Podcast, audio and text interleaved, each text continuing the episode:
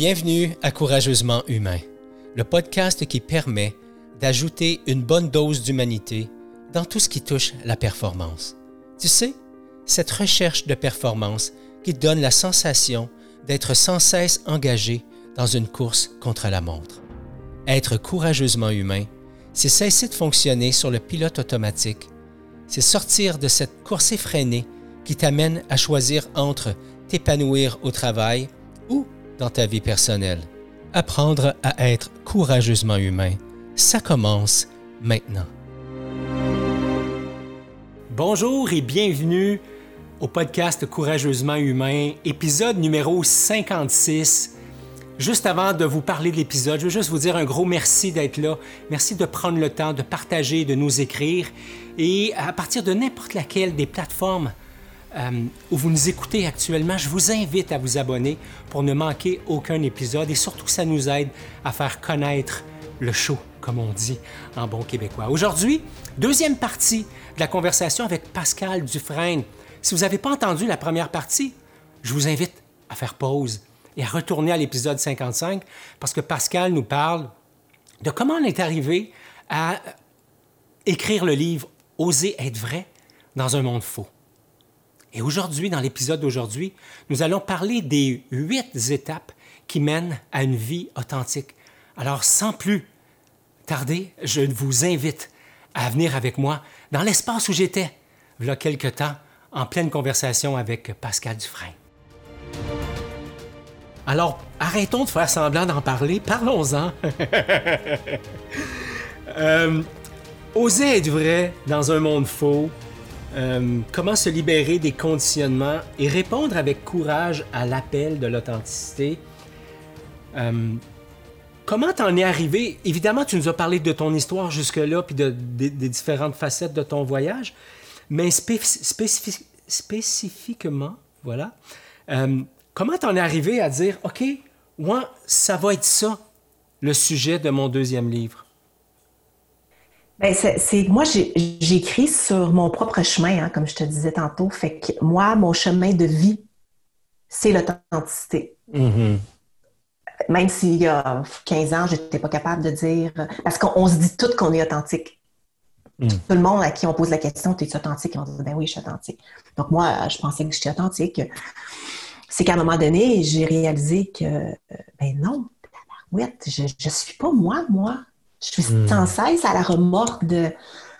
J'en ai assez de ça, tu sais. Et, j'ai commencé à travailler, à enseigner dans des programmes de développement du leadership authentique et humaniste. J'ai fait la connaissance de personnes extraordinaires qui transportaient avec eux des pratiques. Donc, une de ces personnes-là, c'est ma mentor, Chantal, euh, qui elle-même avait eu un mentor euh, qui, qui, a maintenant pris sa retraite, évidemment. Euh, mais eux, ils transportent avec eux des pratiques, des enseignements depuis des dizaines et des dizaines et des dizaines d'années. Moi, je suis mhm. arrivée là-dedans. Puis, donc, c'est, ce qu'on travaillait, l'authenticité des, des leaders. Et là, j'ai fait, my God, c'est extraordinaire ce qui se passe dans ces programmes-là. Et là, j'ai dit à ma mentor, Chantal, j'ai dit, écoute, moi, là, ça a changé ma vie là, de, ces pratiques-là, ces enseignements-là, ça a changé la vie de tellement de monde, mais on était comme underground, c'est vraiment du bouche à oreille. Les gens viennent nous voir parce que leur patron est venu, parce que bon. Mais là, il faut que ça sorte du garde-robe. Mm-hmm. Alors, c'est comme ça que euh, m'est venue l'idée dans un. Puis le sens de, de ça, c'est pérenniser. Pérenniser ces enseignements-là, euh, et les rendre disponibles à plus de gens. Fait que c'est sûr que, bon, puis moi, je suis allée, avec l'aide, avec le soutien de ma mentor qui m'a, tu euh, guidée sur, pour m'assurer que tout était cohérent. Fait que moi, j'ai utilisé de ces enseignements-là, j'ai rajouté des choses de ma pratique, euh, plus 2020, j'ai monté un processus. Bon, puis avec, avec ma mentor Chantal, je me suis assurée que c'était cohérent. Moi, une de mes valeurs principales, c'est la cohérence le sens, la cohérence, la liberté.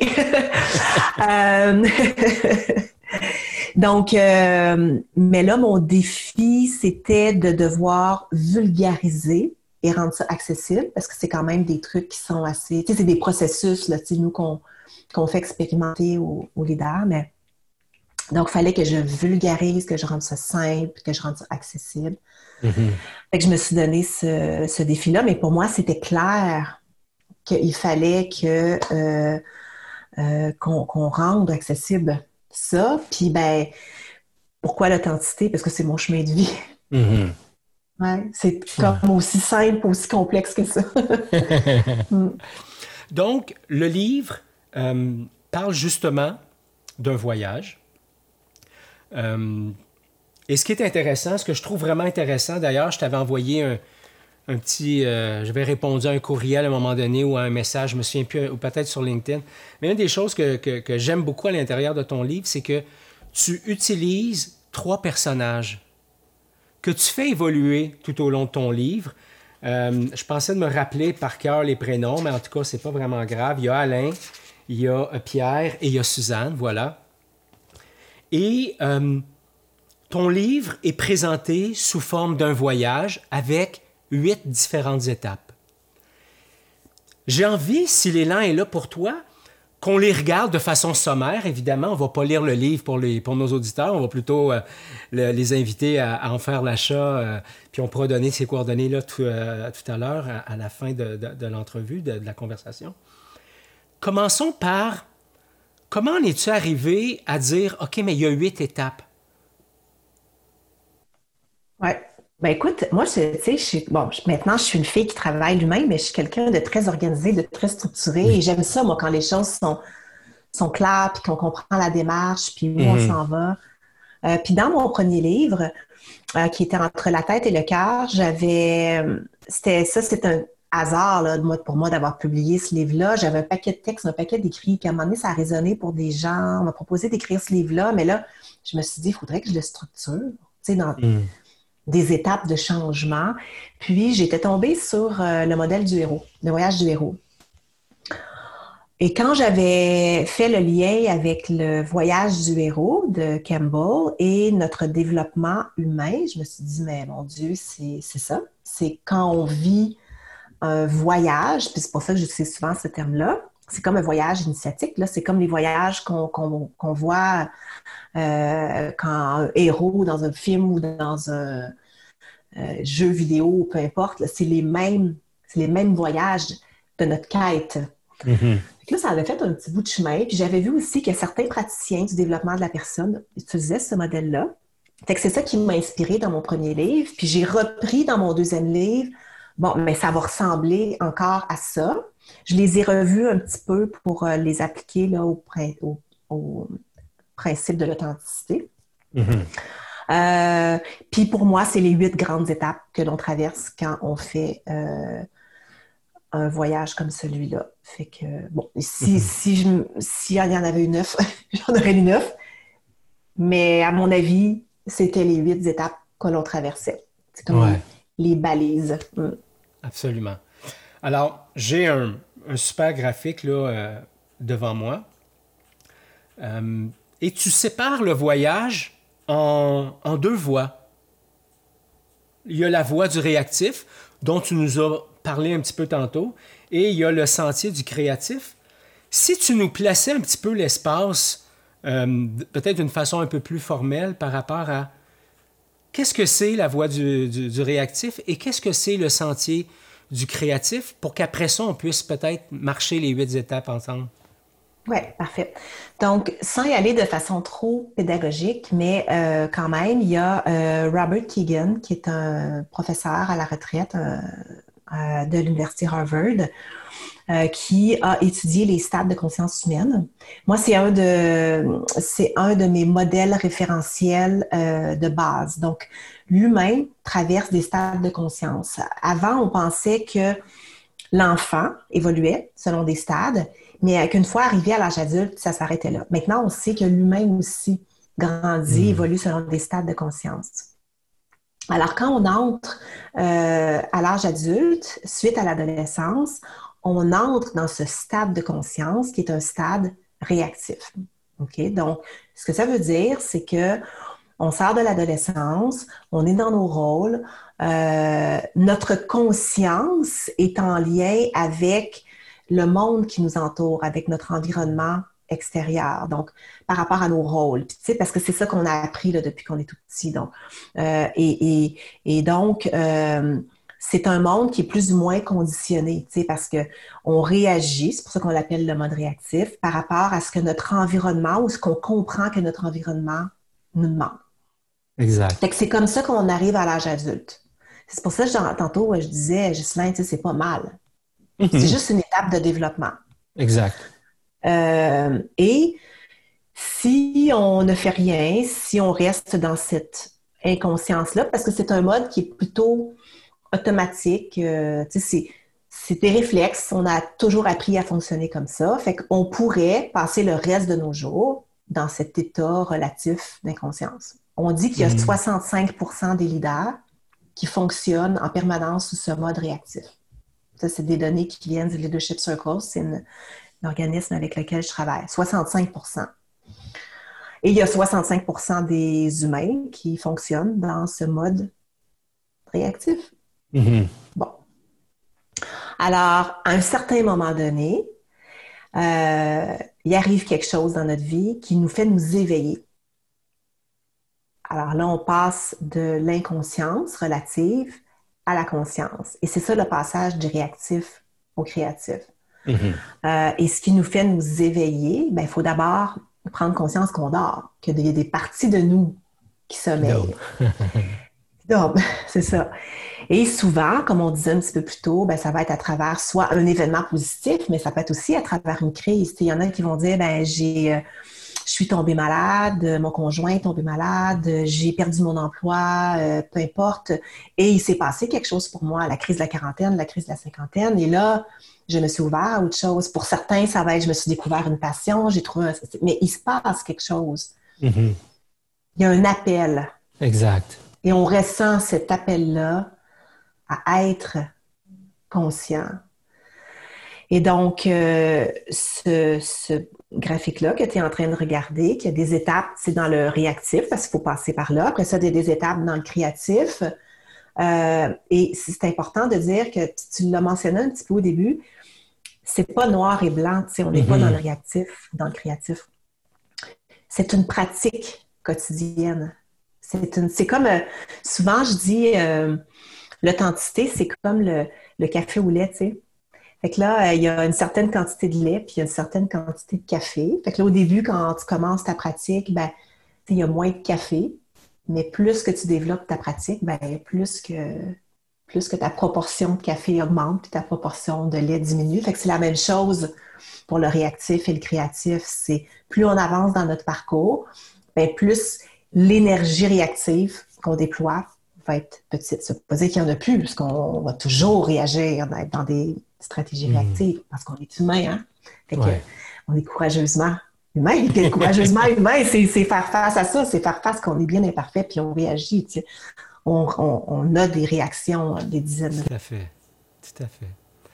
Donc, c'est passer, le, le, voyage, les étapes, c'est l'art de passer d'un mode où je réagis au monde extérieur, à mon contexte, à l'environnement, à, en contact avec ça, je fais plutôt le choix de me créer de façon un peu plus volontaire, plus consciente, et je suis moins en réaction, je suis plus dans la création et dans l'action euh, consciente. Exact, à partir de mon sens, de mon intention, de la vision de ce que je souhaite créer comme impact pour moi et pour l'autre. Donc là, on est dans mhm. un mode de fonctionnement créatif. Puis tu sais, mettons qu'on voulait donner un exemple concret, là, tu sais, euh, très, très... Euh, de base, là, mettons que, je sais pas, mettons qu'aujourd'hui, je, je reçois une demande pour un nouveau, euh, un nouveau mandat d'un client. Bon. Dans le mode réactif, euh, ce qui serait là pour moi, et ça, à partir de quoi je prendrais ma décision, ce serait plutôt une peur. Je peux pas dire non à ce client-là, c'est un bon client.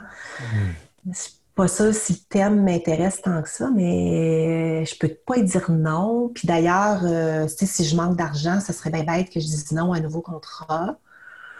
Euh, fait que ce serait ça, le, la conversation que j'aurais à mhm. l'intérieur de moi. Et là, ben, je dirais oui. Mettons, je dirais oui. Ou, euh, puis là, mais c'est inconscient tout ça. Donc, on ajoute de la conscience là-dedans, on ajoute du sens là-dedans, on ajoute de l'intention là-dedans. C'est comme, OK, attends une minute. Je reçois la demande du client, arrêt sur image. Au nom de quoi j'ai envie de prendre cette décision-là? Mm-hmm. C'est aligné avec ma mission, ce mandat-là? C'est-tu euh, quelque chose que j'ai envie de faire? Est-ce que ça me procure du plaisir quand je fais ce genre d'affaires-là?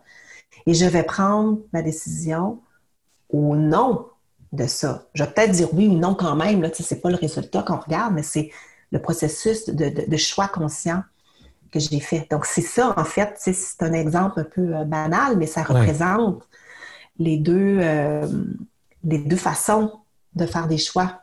Mm-hmm. Absolument. Et ce que j'aime, c'est que c'est très concret et c'est tout simple, mais en même temps extrêmement concret, ou dans un mode je, réagis à une pulsion qui est, basée sur des peurs, sur des automatismes, et de l'autre côté, j'ai la possibilité d'être conscient que ces peurs-là, ces automatismes-là sont, sont là, sont activés actuellement, et qu'en même temps, j'ai envie de prendre du recul par rapport à ça et ajouter du sens, de l'amour, de la cohérence, de la liberté, comme tu mentionnais plus tôt. Exact. puis moi, dualité aussi, tu sais, souvent, oui. on, part dans un dilemme, puis là, on mm-hmm. dit, bon, euh, je vais-tu garder ma job ou pas? Je vais-tu rester avec mon chum ou pas? Je vais-tu accepter ce mandat-là ou pas? Fait qu'on est dans une question qui nous amène dans une dualité. Puis là, on, on tergiverse là-dedans, puis il y a un petit peu, tu sais, un petit peu pour le oui, un petit peu pour le non. Puis là, on est pris là-dedans dans cette dualité-là. Mais quand la question change, OK, bien, qu'est-ce que je veux créer pour moi? Au nom de quoi? Mm-hmm. J'ai envie de faire ce choix-là. C'est quoi mes besoins? À moi là-dedans, là, la question change. De quoi j'ai besoin dans ma vie professionnelle, de quoi j'ai besoin dans ma vie amoureuse, de quoi j'ai besoin dans. Tu sais, là, on est ailleurs. Oui, tout à fait. Ouais. Et d'ailleurs, pour moi, ça en est un signe euh, que j'utilise quand je, quand je me quand je m'observe et que je vois que je suis coincé entre deux options, je réalise que je retourne dans le pattern du petit gars qui était correct ou pas correct qui était aimé ou pas aimé, qui était adéquat, pas adéquat. Et euh, dans ces moments-là, Pascal, je suis tout blanc ou tout noir. J'ai aucune nuance. Il n'y a, pas de 50 nuances de gis. c'est pas, pas présent. Alors, on, est donc à l'entrée euh, de, la, réaction, hein, de, la, partie plus réactive. Euh, première étape, tu nous, tu nous parles de la vie familière euh, qui fait référence à, ben finalement, c'est, c'est le BABA, c'est, c'est, la vie de tous les jours comme depuis qu'on est tout petit. Et quelque part dans ce chapitre-là, tu nous présentes, euh, entre autres, le jeu. Tu parles des différentes postures physiques, mentales, euh, le soi, etc. Et tu fais référence au jeu qui semble, dans ce voyage-là, avoir un rôle assez important à jouer. Qu'est-ce que c'est le jeu? Bien, d'abord, moi, ce qui est important de, comprendre pour les gens dans, dans ce chapitre-là, c'est que nous avons parfois l'impression d'être en maîtrise de nous-mêmes, mais c'est une des dimensions de notre, personne qui va mm-hmm. être au volant. Euh, le mental peut être euh, au, hein, puis on le voit là, souvent, le mental peut nous amener euh, donc, on est composé de plusieurs dimensions. Donc, le, physique, le mental, le monde émotionnel. Et il y a le soi, qui est tout le spirituel, les valeurs. Et donc, si on est vraiment en maîtrise de nous-mêmes, on est à la place du jeu. C'est là qu'on mmh. est en maîtrise de notre, de notre personne entière et qu'on a une vue sur tout ce qui se passe dans toutes les dimensions de notre personne. Donc, on est vraiment comme à notre tour de contrôle, mhm. au lieu d'être pris dans une des dimensions, soit perdu dans l'action, dans le physique, ou soit totalement emporté par l'émotif, ou soit totalement dans le mental. Fait que on est à une place où on a une vue de ce qui se passe, et ça, ben, c'est la conscience, hein, c'est la conscience de soi, de, toutes nos parties. Mhm. Donc, ça, c'est notre première étape. Évidemment, il y a les histoires de nos trois acolytes qui nous suivent tout au long du parcours. Euh, ce qui est super intéressant aussi dans, le livre, Pascal, c'est tu commences tes chapitres avec l'histoire de ces gens-là. Après ça, tu nous amènes euh, une connaissance par rapport au fonctionnement de l'humain. Donc, tu expliques euh, en quoi ces gens-là réagissent à, à leur pulsion naturelle ou à leurs élans réactifs naturels. Et tu nous donnes de la perspective par rapport à ça pour, après ça, à la fin du chapitre, euh, nous offrir des exercices ou des réflexions vers lesquelles on peut, euh, d'une façon, euh, je dirais, plus, plus outillée, mais aussi mieux, mieux appuyée, plus, plus centrée, passer de façon consciente à l'étape suivante. Et ça, je trouve ça vraiment très bien. On n'est pas juste dans la théorie, on n'est pas dans, dans, la, dans la pratique de façon outrance sans être déconnecté de quelque chose qui a un sens. Alors, je trouve ça très riche. Oui, je suis contente que tu dises ça parce que, encore, ça, c'est mon souci de cohérence. Hein? D'abord, un humain apprend par, par l'expérimentation. Euh, et on n'est pas juste une tête. Tu sais, pour moi, euh, lire un livre, des modèles, je suis capable de faire ça, là, puis j'aime ça, puis je tripe à lire des modèles, mais c'est pas comme ça qu'on se développe. Alors, par souci de cohérence, j'ai voulu toucher dans le livre à la fois euh, la tête, le mental, il veut comprendre, c'est correct, on donne à travers les explications, mais je voulais toucher aussi le cœur par les histoires. Et je voulais mettre les gens en action avec les exercices. Alors, comme j'explique qu'on est une personne complète, je voulais que mon livre euh, adresse la personne complète. Euh, Puis, tu sais, moi, je lis toutes sortes de livres, euh, mais souvent, mettons, tu sais, je sais pas, euh, si je vois quelque chose qui est trop euh, qui est trop rationnel ou qui est uniquement rationnel, ben là, il manque, là, OK, mais je vais m'y prendre comment, là? Mm-hmm. Je comprends mentalement. Si c'est seulement qu'inspirationnel, ben c'est beau, tu sais, ah, j'aimerais ça, je de tendre vers ça, c'est beau, mais là, encore une fois, je, je fais ça comment? J'ai voulu, mon intention, c'était justement que ce soit complet. Je m'inspire, en même temps, je comprends, puis après ça, on me dit comment je peux, comment je peux faire. Mm-hmm. Génial. En tout cas, c'est exactement moi l'expérience que j'ai vécue euh, à travers la lecture jusque-là. Je trouve ça vraiment intéressant. Donc, on est dans la vie familière. C'est le temps de passer à la deuxième étape euh, que tu as intitulé L'appel à l'aventure. De quoi il est question à cette étape-là, Pascal? Ouais. Dans l'appel à l'aventure, euh, ben c'est l'éveil. Hein? C'est l'éveil. Euh, à un moment donné, euh, tu entends un murmure à ton oreille. Pour moi, ça fait un peu comme ça, un murmure à l'oreille qui dit Écoute, la petite Pascal, euh, tu es assez. Il me semble que ce serait temps que tu arrêtes d'en faire autant pour, euh, pour avoir de la valeur, pour être aimé. Fait qu'on on a tous des appels comme ça dans notre vie qui nous proviennent de toutes sortes de façons. On peut ne pas les entendre, on peut faire semblant de ne pas les entendre ou ne pas les entendre tout court. Ou, euh, ils peuvent se présenter de toutes sortes de formes. Mm-hmm. Oui, tout à fait. Par une lecture, par euh, quelqu'un euh, avec qui on va connecter. Mais il y a un message pour nous là-dedans. Et si on l'écoute, ben c'est ça le début de l'aventure. Mm. Donc, c'est une invitation. Une invitation mm. à être qui on est. Une invitation à être, au fond. Mm-hmm. Oui, c'est ça. C'est, dans le fond, c'est, c'est ça le lien entre l'appel à l'authenticité et l'appel de l'aventure. C'est que marcher vers son authenticité, c'est une forme d'aventure en soi. C'est ça l'aventure, oui. C'est ça l'aventure. Puis c'est des appels, tu sais. Euh, mon livre représente une boucle d'un voyage, mais on en a plusieurs dans une vie. Fait que tu sais qu'une fois qu'on ferme le livre et qu'on on finit une boucle, ben il y a peut-être un autre voyage dans quelques mois qui va recommencer. On va entendre un autre appel, puis ça va être autre chose. moi, j'ai fait plusieurs boucles de mhm. développement dans ma vie. Euh, puis, quand tu arrives au bout, tu fais comme Ah, c'est bon, tu sais, je, suis une personne différente, j'ai bien travaillé, je dois être arrivé à quelque chose, puis pouf, il y en a un autre, il y en a un autre qui recommence. C'est un voyage sans fin. Absolument. Absolument.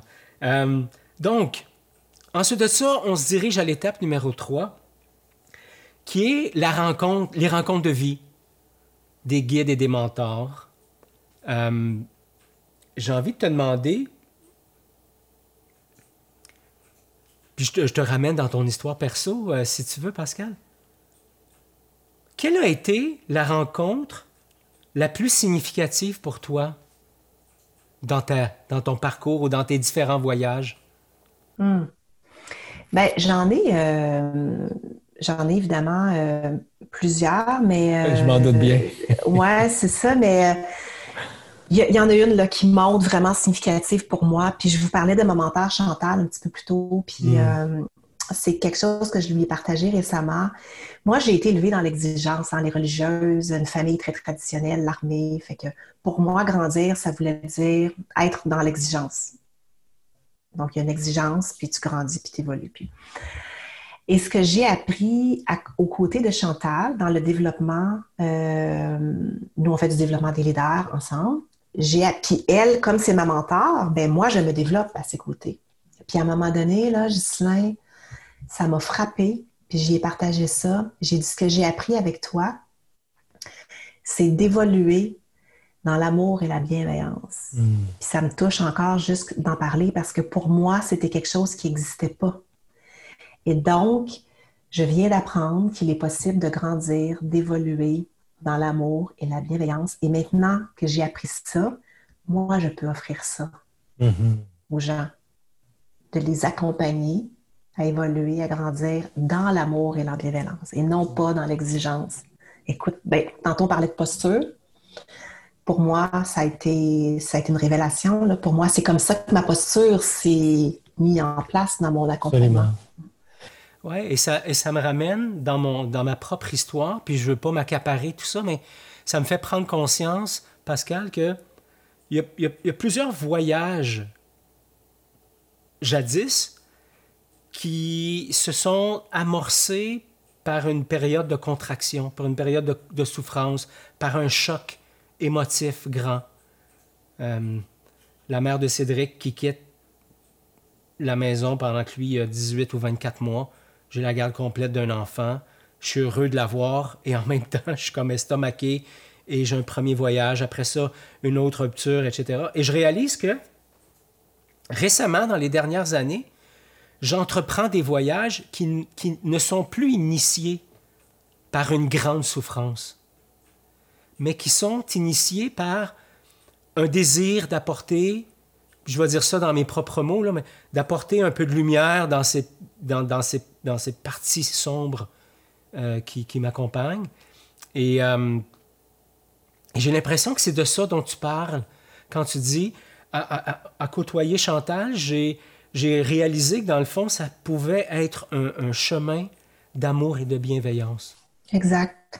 Et ce que je t'entends euh, nommer, ben oui, c'est, la voix, ça un stade de conscience créative, hmm. d'être capable d'évoluer, de grandir à travers euh, le sens que l'on accorde à notre développement, à notre désir de, d'être, d'être plus libre, d'être plus heureux, d'être mieux. Hmm. Exact. Juste avant d'aller dans le monde euh, créatif, il nous reste une dernière étape euh, dans le monde réactif qui est l'étape de la crise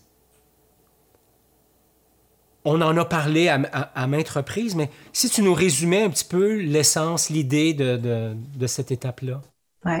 Ben, la crise, c'est l'étape euh, du, chaos.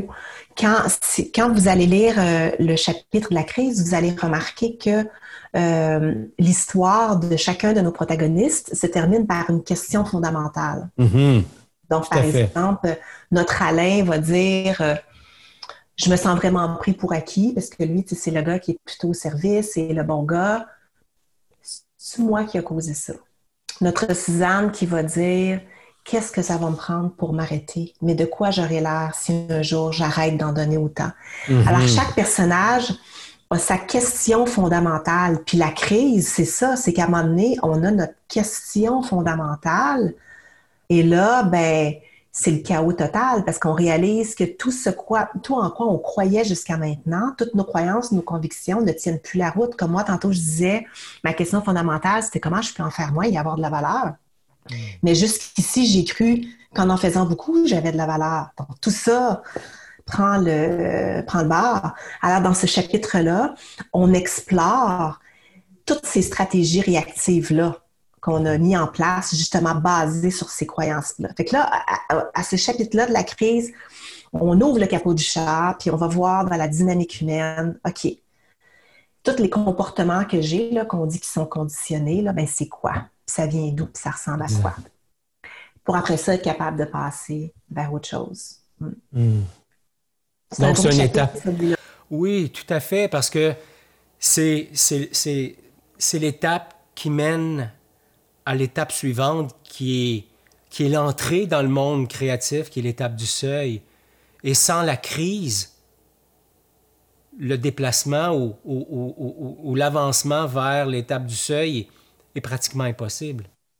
Oui, c'est ça, parce que rendu au seuil, là, euh, il n'y a plus de retour en arrière. Hmm. Là, on, commence à voir qu'il y, y a autre chose de possible. Et là, on commence à voir que euh, d'abord, euh, oui, ah, il y a un sens pour moi qui est là.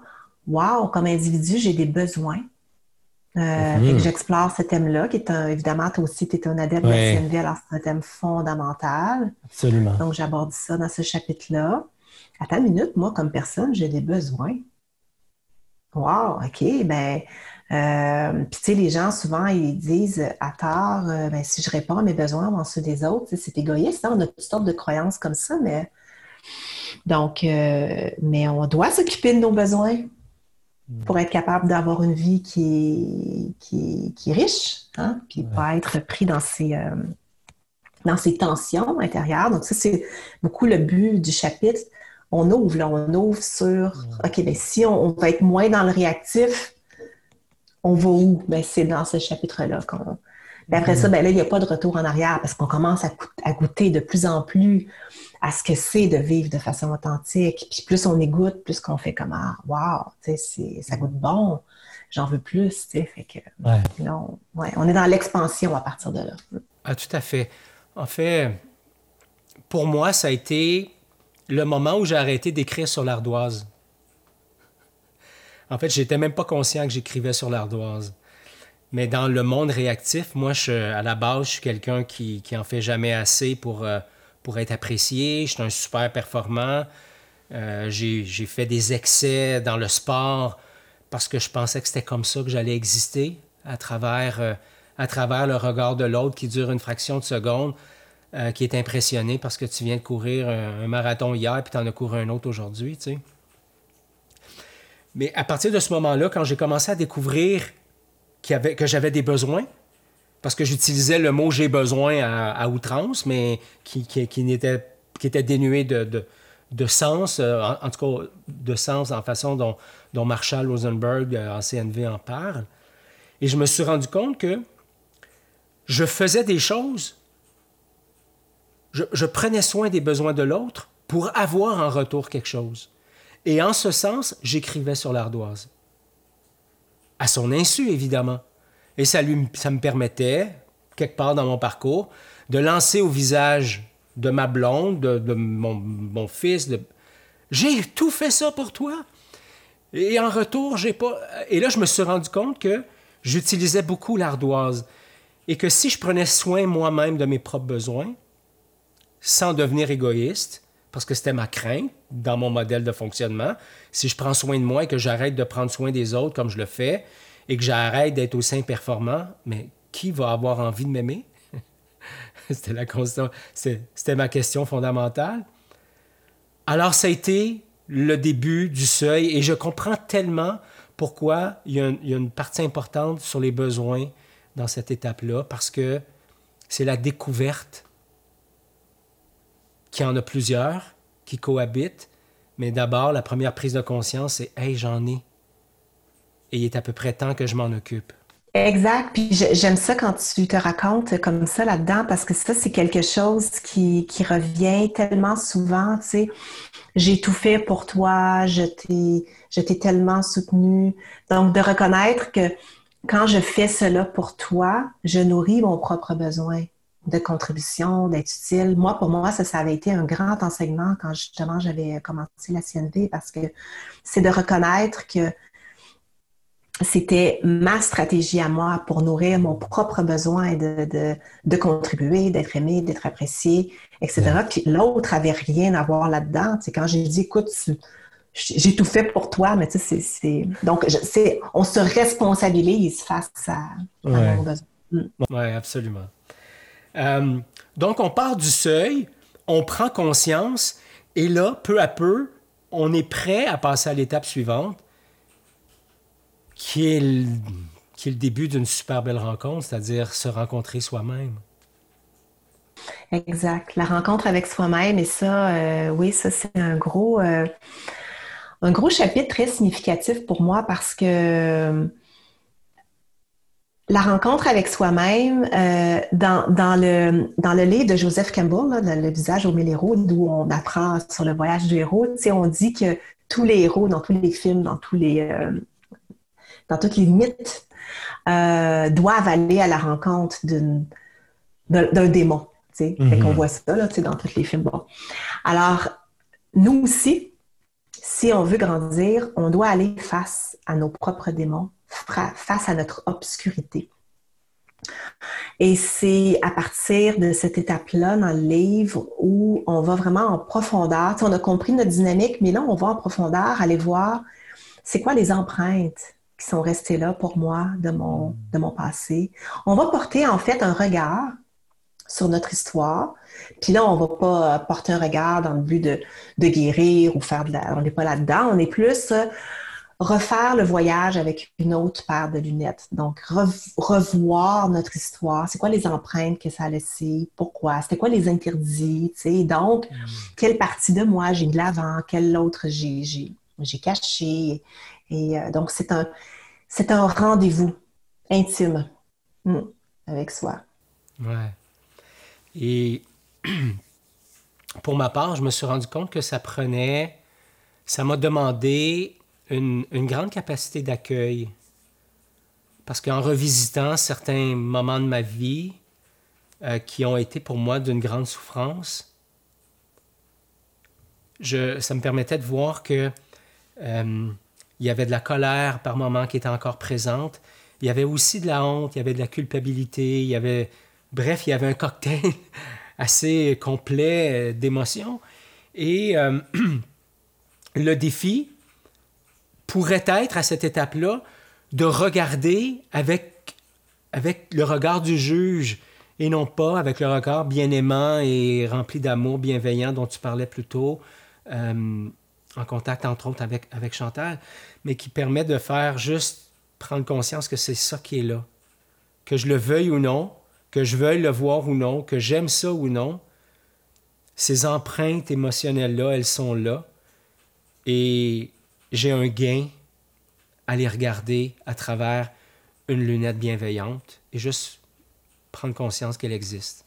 Oui, même si le but n'est pas, la guérison, on n'est pas dans de la thérapie, mais il y a une guérison qui se fait, en tout cas pour moi, il y a une guérison qui s'est faite euh, quand j'ai pris cette posture bienveillante, parce que mon juge est très, très fort. Moi, j'ai donné un nom à mon juge. Je l'appelle la mère supérieure. Puis des fois, j'ai des conversations avec elle. Tu sais, puis là, je dis là, non, c'est pas le temps d'apparaître. Là, j'ai pas besoin de toi en ce moment. Tu sais.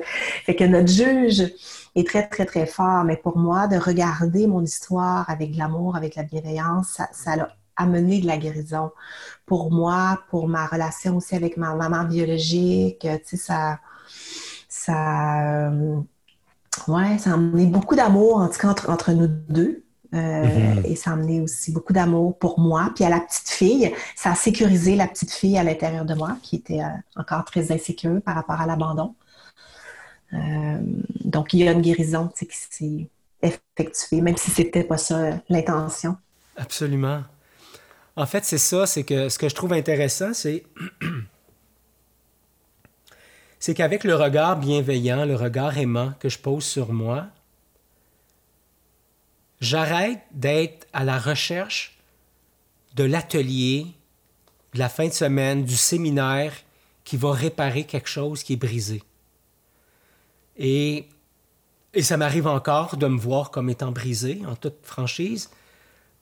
Et dans ces moments-là, ce que je prends conscience, c'est que je ne suis pas en train de regarder, de me regarder à travers une lunette bienveillante, mais je suis encore dans un vieux réflexe qui consiste à être quelque chose pour avoir quelque chose.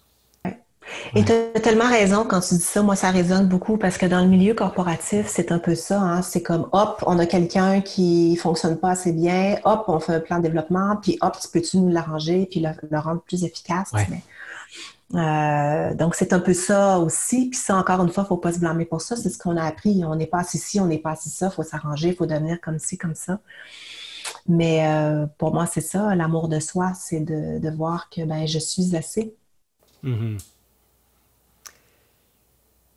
Absolument, je suis assez. L'étape suivante, l'étape numéro 7, on appelle ça, en fait, tu as appelé ça l'épreuve finale. Oui, oui. Qu'est-ce que c'est? Ben, tu euh, c'est ça, encore une fois, hein, dans notre film, là, où notre super-héros, il y a toujours la bataille finale avec les. Euh, avec. Euh, bon. Que, que, notre héros va gagner pour être capable de récupérer son trésor à la fin. Mais l'épreuve finale, c'est que notre voyage arrive à sa fin.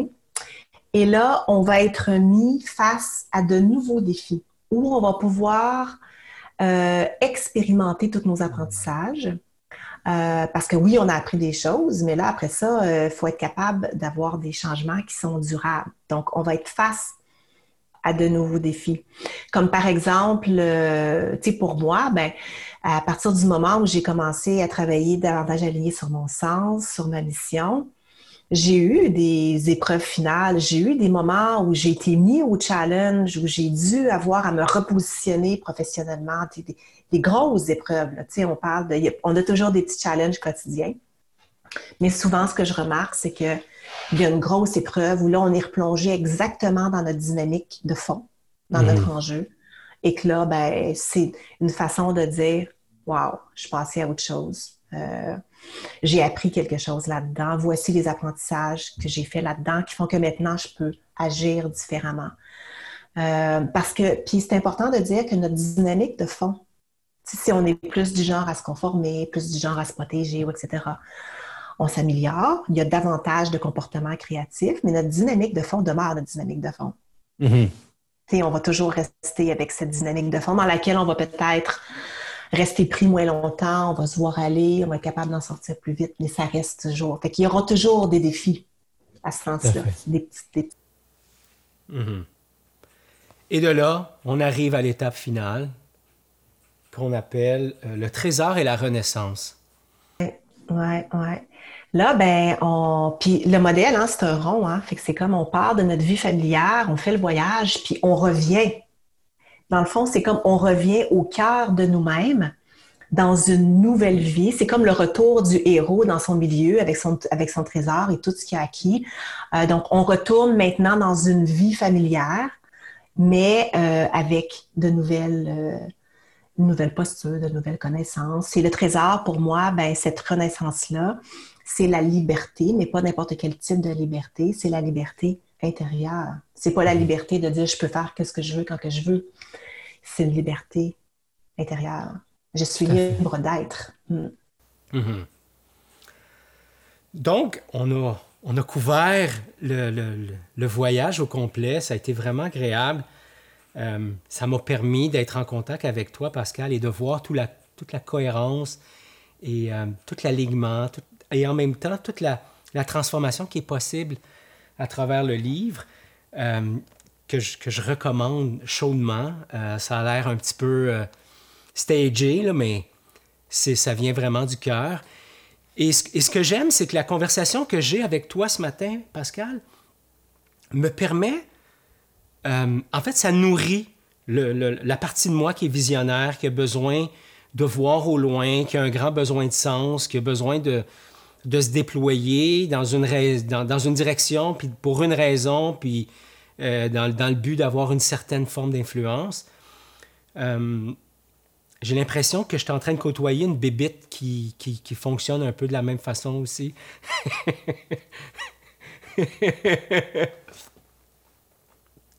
Euh, Pascal, juste avant qu'on qu'on mette tout ça en, marche, on a, on a échangé un petit peu, et tu m'as dit, Ghislain, on s'apprête bientôt à mettre sur pied une communauté de leaders humanistes.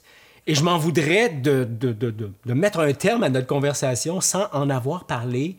Et je fais juste nommer ça, je regarde tes yeux qui, qui s'illuminent, ton sourire et tout ça. Donc, ce que je reçois, c'est, à quel point c'est, c'est important pour toi, cette, cette communauté-là, que, que ça, ça, te permette de, de servir et, euh, et d'honorer le sens de, de, tout ça. Si tu nous en parlais, qu'est-ce que c'est? Euh, si les gens sont intéressés, ils vont où? Bref.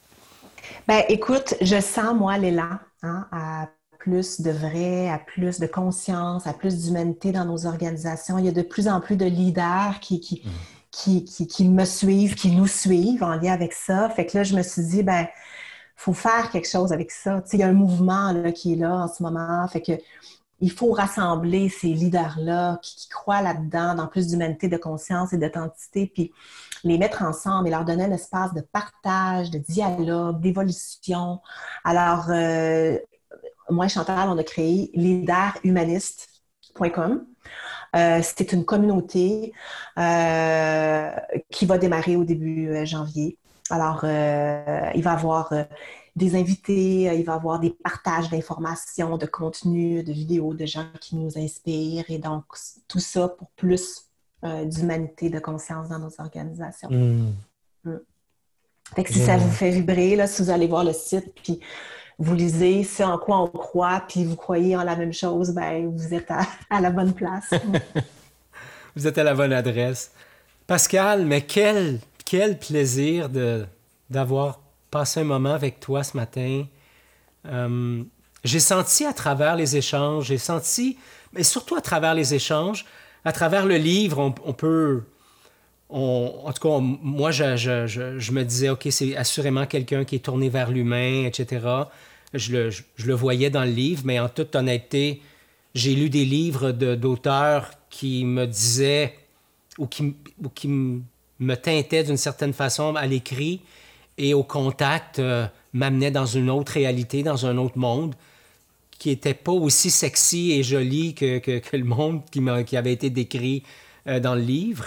Euh, je prétends pas que tout, euh, tout ce que tu nous présentes est toujours beau et sexy et adéquat. Je suis convaincu que tu as tes moments sombres à toi aussi, mais oui. mais ce que je trouve vraiment riche de sens pour moi et qui me nourrit beaucoup dans la relation que, que j'ai avec toi ce matin, c'est comment tu t'es amené avec, euh, avec beaucoup de bienveillance, mais aussi avec beaucoup d'authenticité. Euh,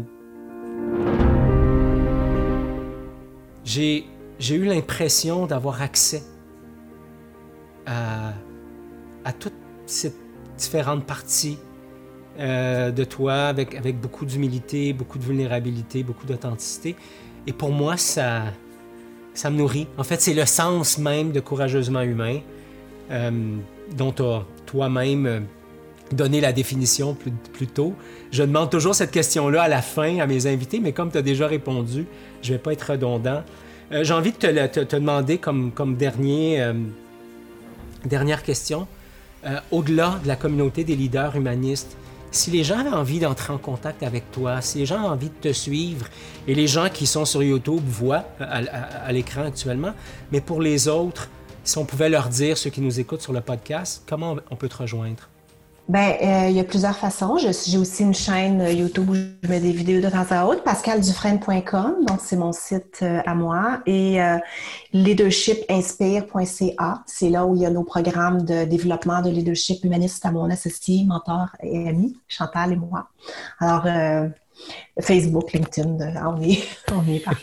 et je, je tenais à te remercier aussi, Ghislain, pour cette invitation. Moi aussi, écoute, je te retourne, euh, tu me voles les mots de la bouche, mais une grande qualité d'humain euh, que tu es, avec qui j'ai eu la chance de connecter aujourd'hui, et d'une grande générosité aussi. d'offrir ces espaces là, de, partage. Donc, grande, grande générosité. Fait que merci énormément. Écoute, merci, merci de, le nommer. Je, en tout cas, c'est comme ça que, que, mon élan de service s'installe. Et puis, ça me met, ça me, ça me, permet, je vibre actuellement, je, je me sens bien. Alors, j'ai la certitude que je suis à la bonne place. Pour le reste, euh, la, vie, euh, la vie me garde déjà beaucoup. Et merci pour toi, pour ta présence ce matin. Au plaisir de faire autre chose, de se recroiser ailleurs. Et sait-on jamais peut-être de faire ça en live pour que je puisse te serrer dans mes bras et te faire, te faire un beau câlin? Merci beaucoup, Pascal. Merci. C'est tout pour l'épisode d'aujourd'hui. Merci beaucoup d'avoir été là. Si tu as apprécié l'épisode, n'hésite pas à la partager avec tes amis, à nous laisser un commentaire et même à t'abonner sur ta plateforme préférée. Ça nous permet de faire connaître l'émission. Et comme à l'habitude, je t'invite à être courageusement humain.